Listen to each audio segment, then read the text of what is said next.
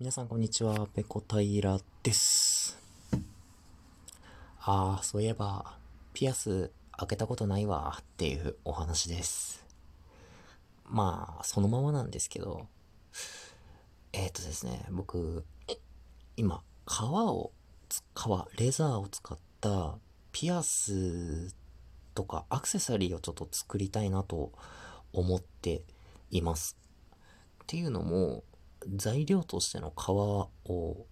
買う時にですね、まあ、サイズがあるんですよ。A4 サイズとか A3 サイズとか、まあ、そういう大きさの革を買ってきて、えー、作りたいものに合わせて、そこから切り出して使うわけなんですけれども、そうなるとどうしても余る皮が出てきちゃうんですね。えー、大きいパーツを切り出した後に、こう端っこの方とか、パーツとパーツのこう、つなぎ目というか、なんていうんですかね。えー、まあ、その余白部分の皮が余ってしまうので、それを捨ててしまうのはちょっともったいないので、そういう小さい、えー、部分の面積の、えー、皮を使って何か作りたいなと思って、え、それならちょっとピアスがいいんじゃないかということで、今作り方とか、えー、どういうパーツを使えばいいのかとか、そういうのを調べているところなんですけれども、まあ、自分の中でなんとなく色味こういうので、えー、こういう形に皮を切ってとか、まあ、そういうイメージを頭の中でできているんですけれども、えー、っと、一番の問題点がですね、僕自身が、えー、ピアスを今までしたことがないっていうことなんですよね。えー、生まれてこの方、ピアスの穴を開けたことありませんし、えー、まあ、ピアスどころか、アクセサリーというものをつけた経験が、えー、ほぼないです。え、まあ、ほとんど、これ、ほとんど唯一って言ってもいいぐらいなのは、え、小学校の時に、えー、あれ、確かジャンプだと思ったんですけど、ジャンプの広告のページに載ってた、えー、三宝石の通信販売で買った、えー、なんかわけわかんないごっつい指輪とか、そういうのをじゃらじゃらつけてた時期が、えー、小学校の本当の短い、え、期間だけあったんですけれども、えそれ以降はですね、一切アクセサリー、えピアスとか、えー、何？ネックレスとか、ブレスレットとか、指輪とか、そういうのは、えー、つけてなかったので、まあ、ピアスを作るにしても、なかなかその、自分でこう、つけた感触とかを確かめられないんですよ。今、穴とかも開いてないので。で、多分どちらかというと男性よりも女性にこう受けそうなものをちょっと作りたいなと考えているところなんですけれども、えー、自分自身もやったことないのに、その女性用のやつを作る、女性に向けたものを作るってなると、なおさらちょっと難しいなと思ってまして、もうどのぐらいピアスのことを、えー、知らないかというと、えー、あの、針耳の穴に通す針の部分の、あの、太さって、あれ、なんか規格が統一されてるのかな、どうなのかなって、あの、知らなくってですね、ものによって、その太さがまちまちなのかなと、針の、えー、太さが。だから自分の耳の穴に対して、あ、この針は太すぎて入らないとか、逆になんかこう細すぎて安定感がないとか、そういうのあるのかなとかって思って、もうわかんなかったんで、ツイッターでちょっとお聞きしたんですよね。えー、そしたらですね、えー、いろんな方がですね、もう特に女性が、えー、中心となってね、あの、いろんな情報を教えてくださいまして、えー、どうやらね、あの、指輪の号数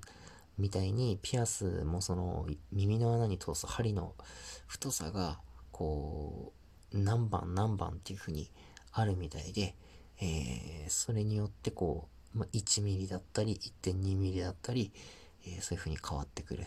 らしいです。もう大変ありがとうございました。僕も、えー、わけもわからず適当な、えー、太さの、えピアス作り用のパーツを買ってしまうところでした。ちょっと調べて一番一般的な、えー、一番ポピュラーなサイズの金具をちょっと買ってですね、えー、まあ、次の休みとかね、時間取れる時にちょっと作ってみたいなっていうふうに思っています。えっ、ー、と、今まではね、ちょっとあの、縫い物が多い小物を結構多く作ってきたので、えー、財布だったり、それからカード入れ、えー、だったり、キーケースだったり、えー、そういうものが多かったんですけど、革細工ってその縫うのにすごい時間がかかるんですよ。普通の、あのー、布を縫うのと違って、針を2本使って皮は縫うんですよね。えっ、ー、と、針と針をですね、1本の糸でこう繋いで、その針を、えー、皮の表面、裏面からこう、チクチクチクチク、あの、交互に刺していって縫うんですけど、それがミシンとかだったらガーってやって早いんですけど、僕は手縫いで、あの、初心者なので、手縫いで全部やっているので、これが結構時間が、えー、かかっています。えー、でも、ピアスとかね、そういうちっちゃいものだったら切り出す皮も本当に、あのー、小さいサイズのものですし、えー、それをまたこう、パーツパーツで貼り付けたりだとか、縫い合わせたりだとかしなくて、えー、いいので、もっと早く作れるかなと。えー、まあ、そんな考えもありまして、ちょっとピアスとかね、そういうものを作ってみたいなっていうふうに思っています。あとは、うんと、皮紐？あの、一枚のこう薄い、あの平たい皮じゃなくて、こう、紐状に切り出した皮紐を使って、それを編んで作るえー、ようなアクセサリーもちょっと、うん、後々やってみたいなと思ってまして、なんかやっぱそういうのも専門の、こう、本があるんですよね。いろんな編み方。えー、3本で編む編み方だったり、4本で編む編み方だったり、えー、なんかそういうまとめた皮のなんか縛り方とか書いてある本があ、あるんですけども、ちょっとね、今時間がなさすぎて、あのー、普段はね、仕事終わって帰ってきて筋トレするともうあと寝ないと、あの、睡眠時間が確保できないっていうような、えー、生活にちょっとありますんで、なかなかいっぺんに全部はできないんですけども、ちょこちょこ、えー、ちょっとずつね、興味のあるものから始めてって、いろんなものを作る、えー、知識とね、技術を得ていきたいなっていうふうに思ってます。また、新たな、えー、作品がね、出来上がったら、Twitter の方で、えー、写真を公開して、えー、で、なるべく早くですね、作ったものを皆さんにお届けできるように、ちょっと販売の方法を、えー、確立していきたいなというふうに考えておりますので、えー、今しばらくお待ちください。えー、そしてね、えー、この話とはまた別なんですけれども、いつもいつもですね、お便りと、それからギフトを送っていただき、あどうもありがとうございます。えー、冬さん、毎日、毎日ですね、えー、ギフトありがとうございます。本当に、えー、感謝の気持ちで、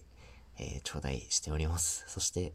えー、タスクなりさんもね、エピソードごとにいろんな感想を、えー、送っていただいて、本当にありがとうございます。ちょっとね、返すのが遅れてしまっているんですけれども、えー、全部目は通させてもらっております。えー、今後ともね、えーなんであいつ感想を送ったのに紹介しねえなとかって、あの、思わずね、あの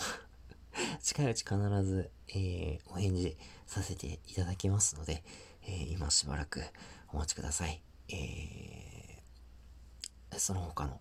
皆さんもですね、いつもいつも聞いていただき、ありがとうございます。最近はね、ライブもやらなくなってしまったんですけども、えー、毎回、毎日必ず、えー、聞いてくれている人がいるんだな、ということで、日々の収録の励みになっております。また時間が取れる時はね、あの、気まぐれで生配信とかできたらいいなっていうふうに思っていますので、まあ、あまり期待せずにお待ちください。やれたらやります。よろしくお願いします。はい、今日の配信はここまでです。次回やれたらやります。それでは、ペロンペロン。